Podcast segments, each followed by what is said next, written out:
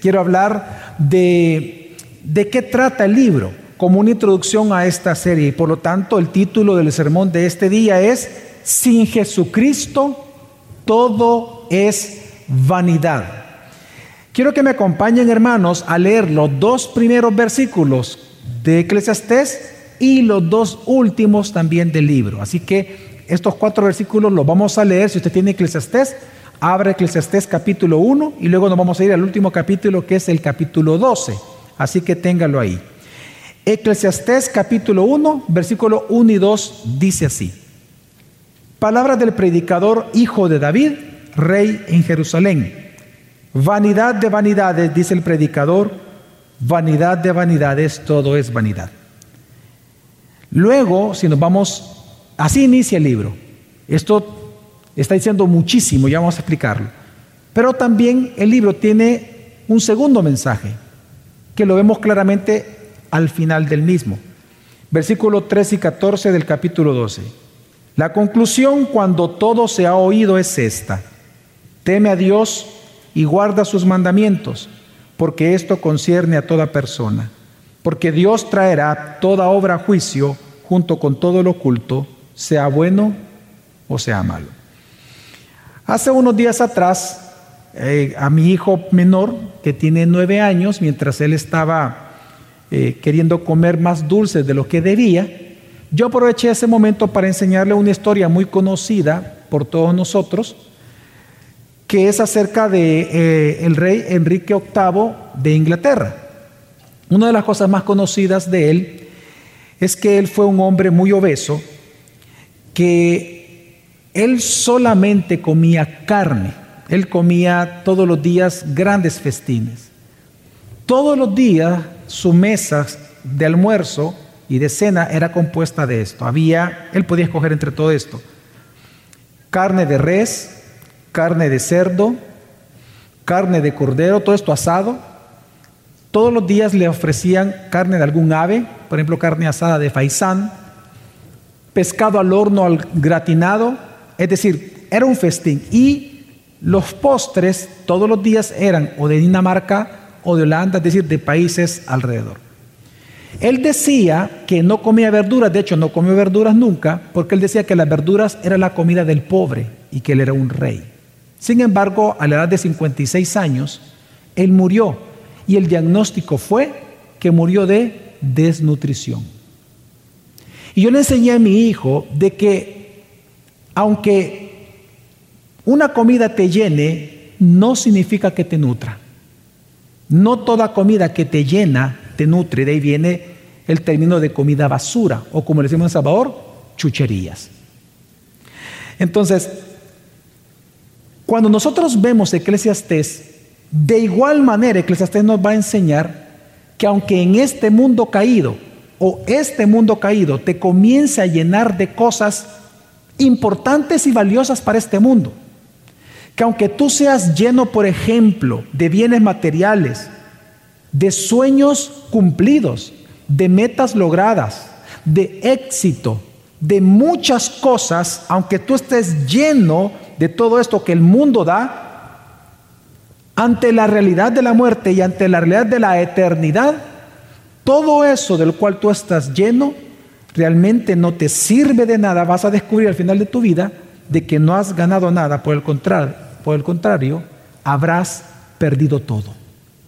Porque Eclesiastés nos va a enseñar, hermanos, de que la vida sin Dios es frustrante. Que la vida sin Dios es un sinsentido. Porque va a demostrar que la vida sin Dios, la vida en este mundo es decepcionante, es absurda, es inútil, es fútil, no tiene importancia.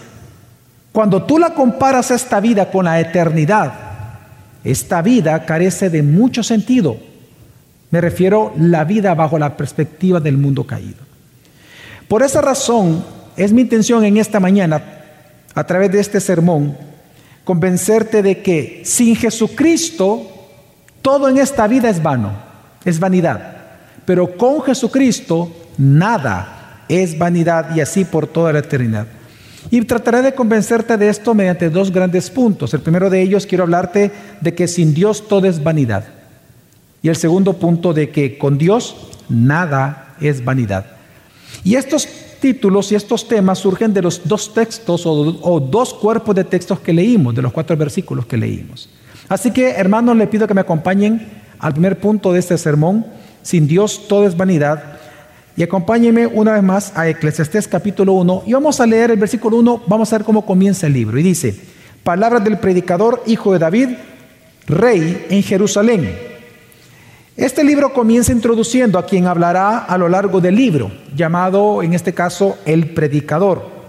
Este predicador no sabemos si realmente fue Salomón, dice que es un hijo de David, pero no sabemos si fue Salomón, porque recuérdese que todo el linaje de David se le llama hijo de David, inclusive a Jesucristo se llama hijo de David. Pero lo que sí sabemos nosotros claramente, porque así fue escrito, es que el predicador asume la imagen de Salomón. Así que cuando leamos a Eclesiastés, vamos a estar leyendo realmente a Salomón porque asume la figura de Salomón como el hombre más sabio y como el hombre más rico sobre la faz de la tierra en toda la historia.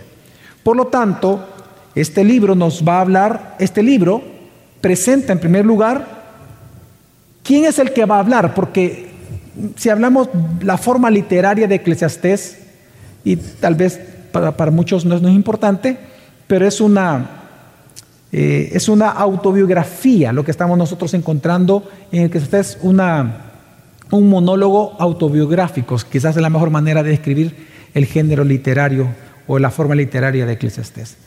Entonces lo que vemos nosotros es, un predicador, es decir, vemos un hombre, el coelet, como se le llama en hebreo, que es el hombre que ante la reunión de los creyentes le va a predicar a los creyentes, a la iglesia. La gran pregunta es, ¿qué les predica el predicador en todo Eclesiastés? Es interesante y lo encontramos muy pocas veces en la Biblia que un libro de inmediato nos diga el propósito o el mensaje central. Pues el mensaje central en Eclesiastés está en el versículo 2. Ese resume muy bien todo lo que él va a hablar. ¿Qué va a predicar el predicador en 12 capítulos? Él va a predicar versículo 2 Vanidad de vanidades, dice el predicador. Vanidad de vanidades, todo es vanidad. El mensaje central, hermanos, del libro del, de Eclesiastés, es decir, el mensaje central del predicador, es que cuando este mundo caído no considera a Dios, toda la vida es frustrante. Toda la vida es vanidad. Toda la Biblia es decepcionante, es absurda, es inútil, es un sinsentido, no tiene coherencia. Es más, no tiene ni importancia, no tiene significado a la luz de lo que realmente es gozar la eternidad. Y esto lo sabemos o se ve mejor con la palabra vanidad. Cuando el predicador dice vanidad de vanidades es una hipérbole acerca de la vanidad. La palabra vanidad en su eh, concepto más básico es aliento, el aliento de, nuestra boca. Si usted se pone, por ejemplo, o usted está en un lugar muy frío, como el aliento de nosotros sale caliente, normalmente se forma una especie de vapor. Ese vapor, o cuando usted está hirviendo agua, ese vapor, eso es vanidad. ¿Por qué se le llama así? Porque es algo que no tiene sustancia, es insustancial a nuestros sentidos. Usted ve el vapor, pero si usted trata de agarrarlo, no lo puede agarrar, por lo tanto no lo puede manipular y no lo puede pesar, no tiene peso para uno en sus sentidos. Entonces el predicador dice que la vida sin Dios en este mundo caído, así es, es como ese aliento, es, como ese vapor, no se puede controlar, no lo podemos controlar y por eso resulta frustrante para nosotros, porque no podemos hacer nada para cambiar la vida. No podemos hacer nada para cambiar el pecado en el ser humano. Por lo tanto, todo resulta frustrante. Todo lo que tú haces bajo el sol, todo lo que tú haces en este mundo caído, la vida bajo el sol, que es el mundo caído, todo esto es frustrante, es decepcionante. Y así como el vapor aparece, pero en el mismo segundo que tú lo ves, desaparece, así es la vida, es efímera. ¿O no te acuerdas tú cómo hace dos, tres días tenía 20 años y hoy tienes 50? ¿Acaso tú no sientes que la vida pasa rápido? ¿Cómo crecen los niños tan rápido, no? Apenas yo ayer todavía recuerdo a mi hijita, la colochita, la colochi le decíamos, a Isita, con sus colochos. Ahora toda una señorita ya de casi 20 años. Eclesiastés nos va a enseñar de que la vida es así, es efímera, es fútil, es decir, sin importancia, es insustancial en comparación con la eternidad y por lo tanto vanidad se traduce en otras versiones como sin sentido. Ahora, el predicador, ¿cómo predica esto en Eclesiastés? Bueno, lo que va a hacer el predicador entonces, durante en 12 capítulos, es que él va a mostrar cuán fatua, cuán vana es la vida sin Dios, que va a tomar de lo que la gente usa normalmente para darle sentido y satisfacción a su vida, va a tomar de eso para mostrarle a todos, como él fue rico y sabio, él va a decir que él probó todo. Todo lo que tú anhelas, él va a decir, yo lo probé. Y yo te puedo decir que es vanidad. Entonces va a tomar muchas cosas que el ser humano normalmente ocupa para darle sentido a su vida, para demostrarte lo vana que es. ¿Cuáles son estas cosas? Número uno, él va a empezar por el trabajo. Lo vamos a ver la próxima semana. Él dice en Eclesiastés 1, 3, ¿qué provecho recibe el hombre de todo el trabajo con que se afana bajo el sol. La palabra bajo el sol, esa frase bajo el sol, se refiere al mundo caído, es la perspectiva secular de la vida. Entonces él dice, ¿qué provecho recibe el hombre de su trabajo? Y la palabra provecho es una palabra financiera. Él está diciendo, ¿qué utilidades usted recibe? El ROI, para aquellos que son economistas, ¿verdad? el retorno de la inversión. La utilidad. ¿Qué utilidad usted va a recibir de todo su trabajo? ¿Realmente vas a obtener algo de cara a la eternidad? ¿De qué sirve que pases 10, 15 horas de, de tu vida trabajando sin poder ver el crecimiento de tus hijos, sin disfrutar la vida, si al final vas a morir? Y nada de eso te vas a llevar. Eso va a predicar el predicador que el trabajo es vanidad. Que aunque tú digas que te deja algo, no te deja nada. Porque nada te vas a poder llevar después de la muerte. Y te vas a estar quejando al final de tus días que no aprovechaste el tiempo para ver a tus hijos crecer.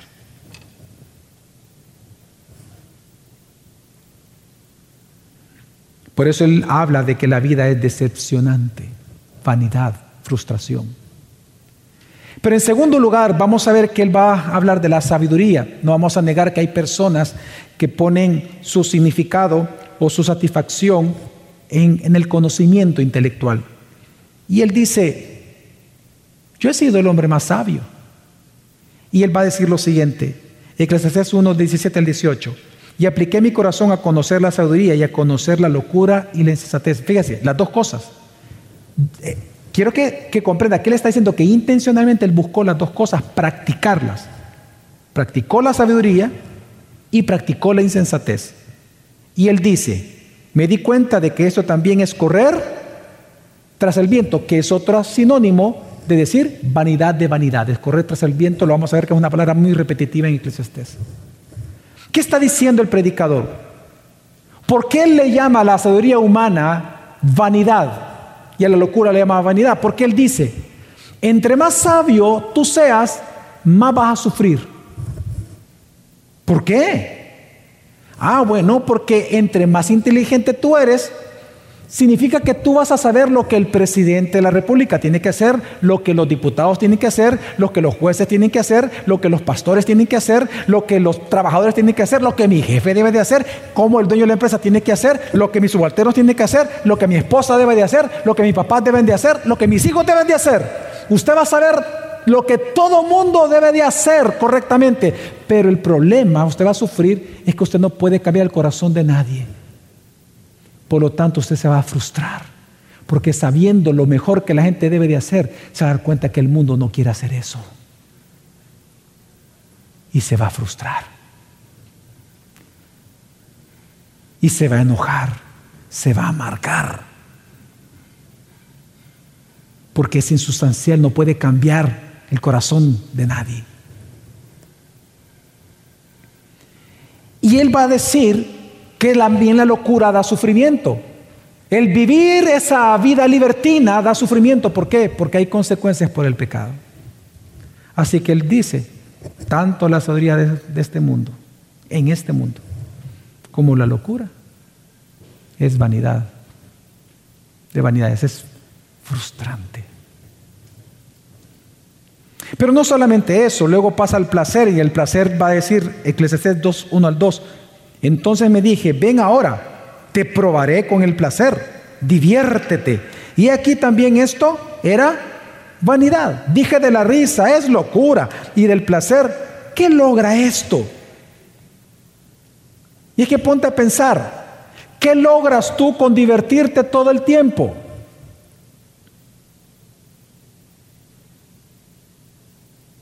Yo cuando estaba joven y no era creyente, a mí me encantaba ir a las discotecas. Y pues yo recuerdo que iba entre dos, tres, cuatro veces a la semana, no había problema. Y esas mismas, a los que son contemporáneos míos, usted sabe a qué lugares íbamos, ¿verdad? ¿Se acuerda, no? Eh, en Marios, ¿verdad? Eh, jala la jarra, hasta el nombre, qué chistoso, va, jala la jarra. Desde la escalón, ah, Caos Discoteca, allá en Balaquitze, ¿se acuerda? Ah, bien sabe. Búho, ¿eh? también. Hasta la Plaza del Trovador fui a cantar rancheras allá a la una de la mañana.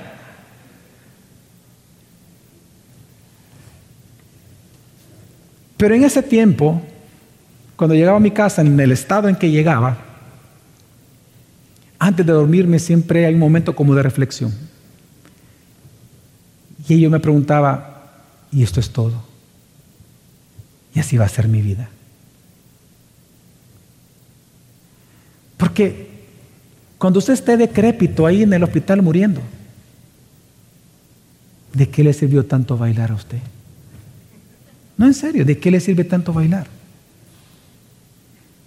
A los que estudian bastante, yo me identifico con, lo, con el punto anterior. Yo fui el mejor estudiante de mi colegio. Ya ni quiero decir todo lo que he estudiado y sigo estudiando actualmente. Me pregunta, ya no digo nada. Antes sí, hacía alarde. Pero ¿por qué? ¿De qué me sirve a mí para la eternidad eso? Dígame usted. Fui el mejor estudiante del colegio. Ajá, ¿qué? Ok, felicidades. Ok, ¿y ahora qué? ¿Qué te deja eso? ¿Esa satisfacción te dura toda la vida? No, es efímera.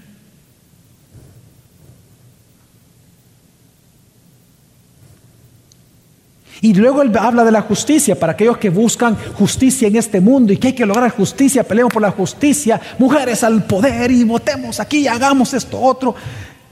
El predicador tiene que predicarte y dice 3.16, aún he visto más bajo el sol que la justicia está cediendo ante el crimen y que hasta los tribunales de justicia están corrompidos. Él, llega a decir, aunque tú luches y luches y hagas y hagas movimientos, entiende tú, no vas a cambiar nada. Siempre en los tribunales, en este mundo caído, siempre habrá corrupción. El poder, para algunos tal vez no es el dinero, tal vez no es el conocimiento, tal vez no es el placer, sino que realmente para algunos la satisfacción de su vida, lo que le da significado es sentirse poderoso, el poder, el sentirse intocable, el saber que puede mandar y que nadie le puede hacer nada y que él tiene contactos y él puede hacer lo que quiera y mover lo que quiera. El predicador tiene algo que decirte también a ti. Y él dice, entonces yo me volví y observé todas las opresiones que se cometen bajo el sol y vi las lágrimas de los oprimidos sin que tuvieran consolador. En mano de sus opresores estaba el poder sin que tuvieran consolador. Lo que él está enseñando, y más adelante lo vamos a ver, es que desde el momento que tú buscas poder, es porque tú buscas oprimir. Y eso te encanta. Si tú buscas poder, es porque tú quieres sentir cuán, opresivo eres sobre otros, porque eso es lo que te gusta. Y eso es vanidad. Y eso es frustrante, es decepcionante, porque es efímero. El éxito. Hoy en día, quizás la satisfacción número uno que la gente anda buscando o la fuente, según el mundo, de felicidad está en el éxito. Logra lo que te propongas. Sé lo que tú quieres ser. Y ahí vas a ser feliz. El predicador tiene algo que predicarte a ti. Y dice 4.4, vi entonces que el motivo principal de alcanzar el éxito es la envidia que tienen otros, pero también esto es vanidad, es perseguir el viento. Lo que está diciendo es lo siguiente, tal vez tú quieres tener no dos casas, quieres tener tres, cuatro, cinco, mostrar cuán exitoso eres con lo que tienes. Pero el que te dice, ¿sabes por qué tú quieres ser exitoso? Porque tienes envidia de lo que para los mundos son exitosos. Tú tienes envidia de ellos. Y por eso tú buscas el éxito. Porque ¿qué te deja tener cinco casas? Ok, perfecto. Vienes, compras tu casa de dos millones y medio de dólares, la inauguras. Ok, ¿qué pasó? Ya estás ahí. Ya tienes tu casa, tienes las llaves y todo el mundo se fue. ¿Y ahora qué? ¿Te va a salvar esa casa? ¿Te dio identidad? ¿Te hace feliz? No. Vas a querer más. porque vas a estar insatisfecho. Nunca nada es suficiente en esta vida, en este mundo. Por lo tanto, Él dice, el éxito es vanidad.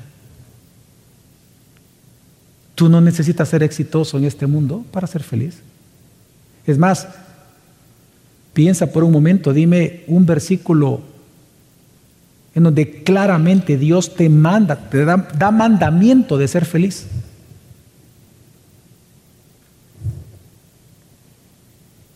¿Sabes de lo que sí encontramos en la Biblia?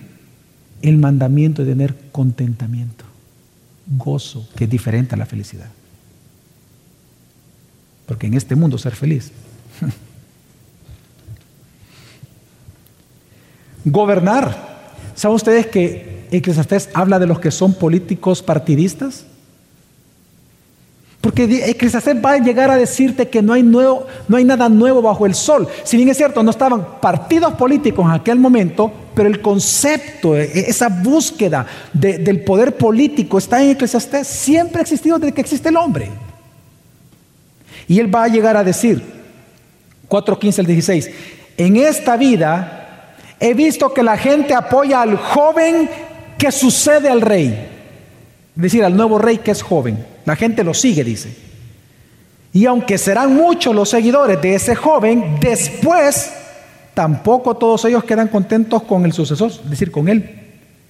Y también eso es vanidad.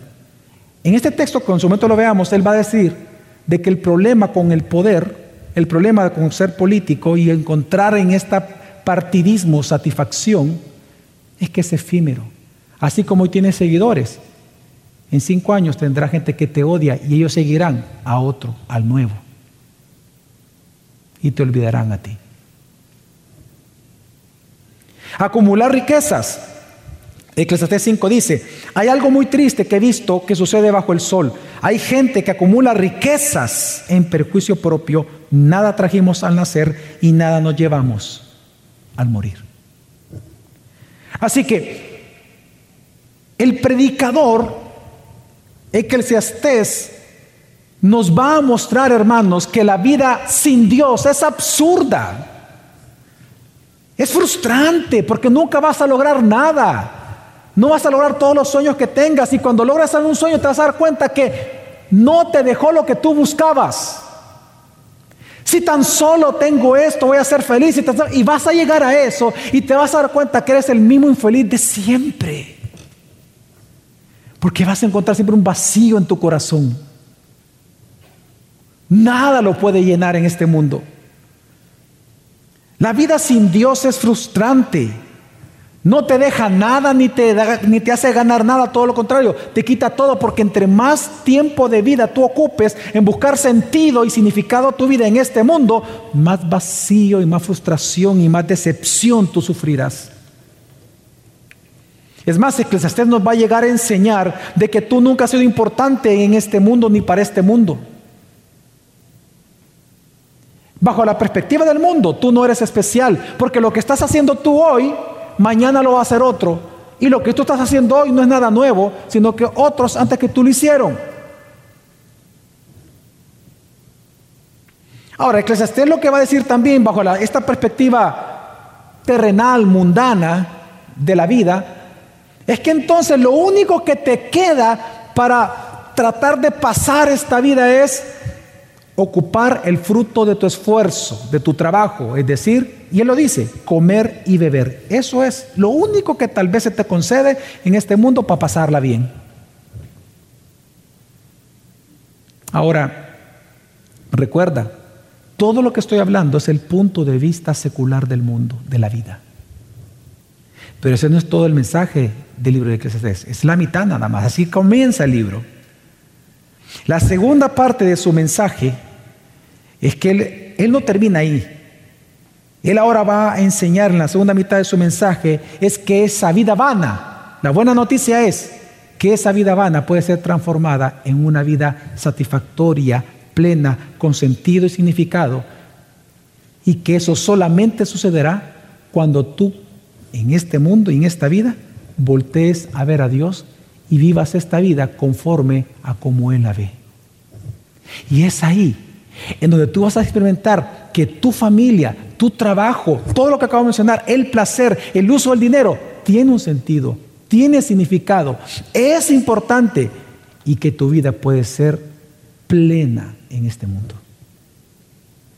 En otras palabras, lo que Él va a enseñar es que sin Dios todo es vanidad, pero con Dios nada es que vanidad. Y ese es el segundo punto. Ahora el predicador en los, últimos dos textos que leímos nos enseña algo que también en el libro va enseñando poco a poco. Él anuncia que la única solución para el sinsentido, el vacío, la futilidad de la vida en este mundo, hermanos, es el temor al Señor. Leamos los dos últimos versículos. Dice, la conclusión, cuando todo se ha oído, es esta, es decir, la conclusión del sermón del predicador es esta, teme a Dios y guarda sus mandamientos. Porque eso es lo concerniente a toda persona.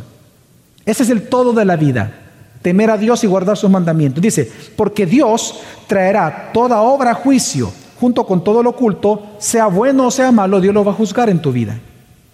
Hermanos, el temor a Dios es aquel asombro que surge en una persona entre más va conociendo a Dios y que nos lleva a querer obedecer sus mandamientos por cuanto estamos conociendo quién es Él. En el caso de un niño, por ejemplo, ¿cómo los niños comienzan a generar temor hacia sus padres? El temor es algo bueno y es algo importantísimo porque no es miedo, es ese respeto, esa reverencia que se genera hacia el papá. Obediencia, se traduce en obediencia. Bueno, cuando papá y mamá cumplen su palabra, y le dan el primer chanquetazo, o, en todo caso la vara, después de haberles advertido, el niño se asombra, no del dolor, se asombra de la acción de papá y mamá. Y ese asombro lo va a llevar a decir, bueno, papá y mamá siempre van a cumplir su palabra, por lo tanto tengo que obedecer siempre. Si no me va a caer, varita. O el chanquetazo. Entonces, Lo que está enseñando este texto son dos cosas importantes a la luz de lo que es el temor a Dios. En primer lugar, hermanos, que la vida sí importa. La vida es importante. La vida importa. Porque todo lo que tú hagas en ella será juzgado por Dios. Y en segundo lugar, lo que está enseñando es que el temor a Dios, por lo tanto, no solamente es el comienzo de tu vida sabia en este mundo, sino que el temor a Dios es el comienzo del gozo del contentamiento, de la satisfacción, de la coherencia, del orden, de la plenitud de esta vida bajo el sol. Es en el temor de Dios que tú puedes experimentar que lo incoherente tome coherencia, que el desorden sea ordenado, que lo que es fatuo sea importante, que lo vano sea satisfactorio. Es en el temor de Dios. Por eso es que el predicador en el medio del libro va, él va a llegar a decir hasta 12 veces de que Dios es el que da al ser humano y hasta 7 veces que la humanidad tiene su gozo solamente en Dios, su gozo. Y por lo tanto, ¿qué entonces, en resumen, qué está enseñando Eclesiastés? El Eclesiastés nos está enseñando de que la razón por la cual la vida bajo el sol es vana, es decepcionante, frustrante, es por causa del pecado. ¿Y porque es entonces causa del pecado? La única solución a la vida vana es aquel que murió por los pecados. Y su nombre es Jesucristo. Por eso es que Romanos 20 hace una alusión directamente, Romanos 8:20 hace una alusión directamente a Eclesiastés cuando dice, porque la creación fue sometida a vanidad. ¿Sabes qué significa eso? La palabra aquí vanidad es la misma palabra de Eclesiastés, vanidad, la misma, exactamente la misma. La Biblia enseña que cuando Dios creó en Génesis, recuerde, después de cada día que Él creó, ¿qué decía Él? Y vio Dios que esto era bueno, no era vano. Al inicio nada era vano, todo era bueno. ¿Qué hizo que lo bueno sea vano? El pecado. Cuando entra, está diciendo Romanos, cuando entra el pecado al mundo por causa de Adán, dice la Biblia que el juicio de Dios fue sujetar la creación a vanidad. Como causa del pecado, por justicia, todo vino a ser ahora decepcionante. Por eso Jesús, por eso Dios le dice a Adán, con el sudor de tu frente comerás todo día. Vanidad. ¿De qué sirve el trabajo? Gran esfuerzo, todo agotado y no gano nada, no me deja nada para la eternidad. Con el dolor, tú vas a parir a tus hijos, le dice la mujer. Es decir, la creación, vinieron los terremotos, maremotos, huracanes, ciclones. Es decir, la tierra entera fue sujeta a vanidad. Todo es vano, sin sentido, no, no hay coherencia, hay desorden. Por más que busquemos justicia, no podemos cambiar el corazón de los hombres que generan la injusticia.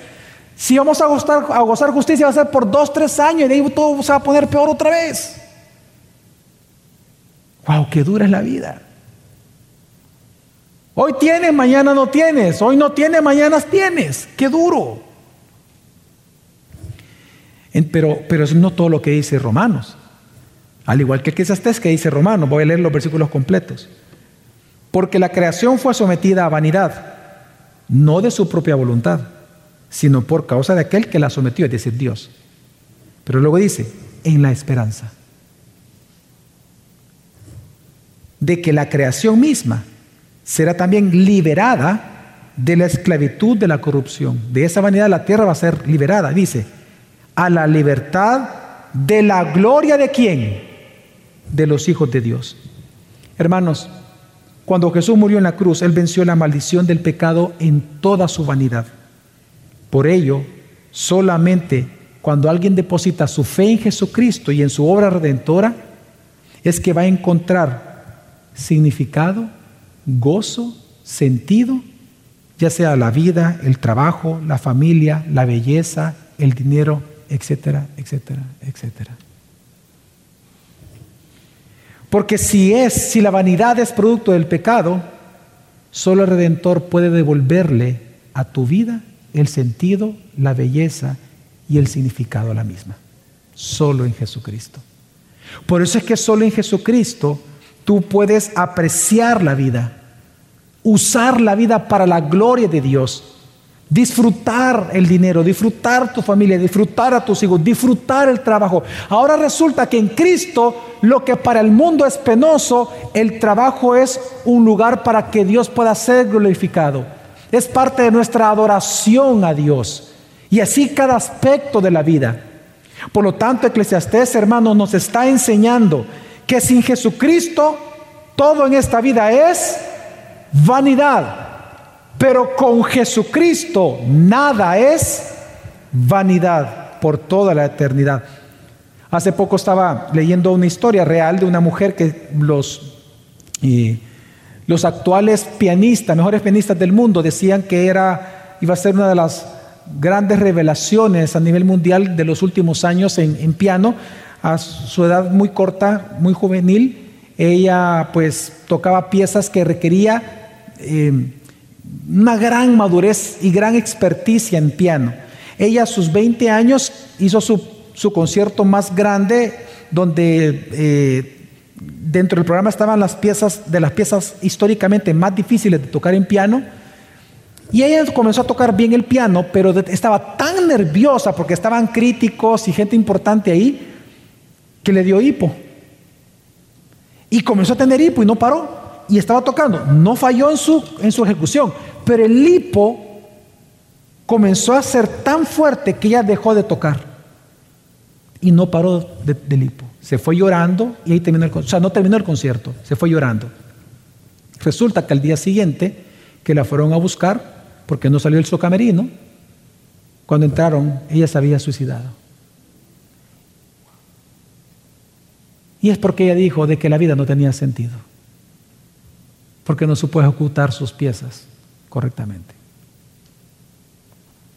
¿Usted sabe cuál es, el, cuál, es, cuál es la región con la tasa más alta de suicidios en el mundo juvenil?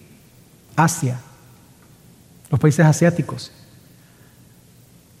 Yo que he tenido la oportunidad y el privilegio de estar ahí, en Corea, ahí mismo me dijeron ellos, Corea y Japón tienen las tasas más altas de suicidio de jóvenes, colegiales y universitarios. Porque aquí en nuestros países la tradición es que la honra de la familia se debe de guardar por parte de los jóvenes. Y esa honra incluye sacar buenas notas. Entonces los jóvenes cuando sacan malas notas, antes de decirle mejor a sus padres y deshonrarlos, lo que hacen es que se suben a, los techos. Esa, es la, dinámica. Suben a, la parte de arriba de los, de los edificios, del colegio mismo, y se tiran y se matan. Porque para ellos la vida, si no sacan buenas notas, no tiene sentido. ¿Cuántas veces hemos escuchado de personas que dicen que por haber perdido lo que ellos llaman el amor de su vida, la vida perdió sentido y se matan? Yo he podido leer por, por mi profesión inicial como brokers en los Estados Unidos, los famosos yuppies que están en el Wall Street, después de tener una mala racha, no se matan porque no tiene sentido su vida. ¿Cuántos políticos, cuántos artistas hoy en día están sumidos en las drogas? Porque su belleza, su imagen se arrugó. Antes eran mujeres muy hermosas, hoy parecen pasitas. Y su vida terminó con eso. Su, su, vida estaba en su cuerpo. Y resulta que hoy ya no tienen el cuerpo de joven. Están sumidas en el alcohol y en la droga. Hermanos, sin Jesucristo, todo en esta vida es vanidad.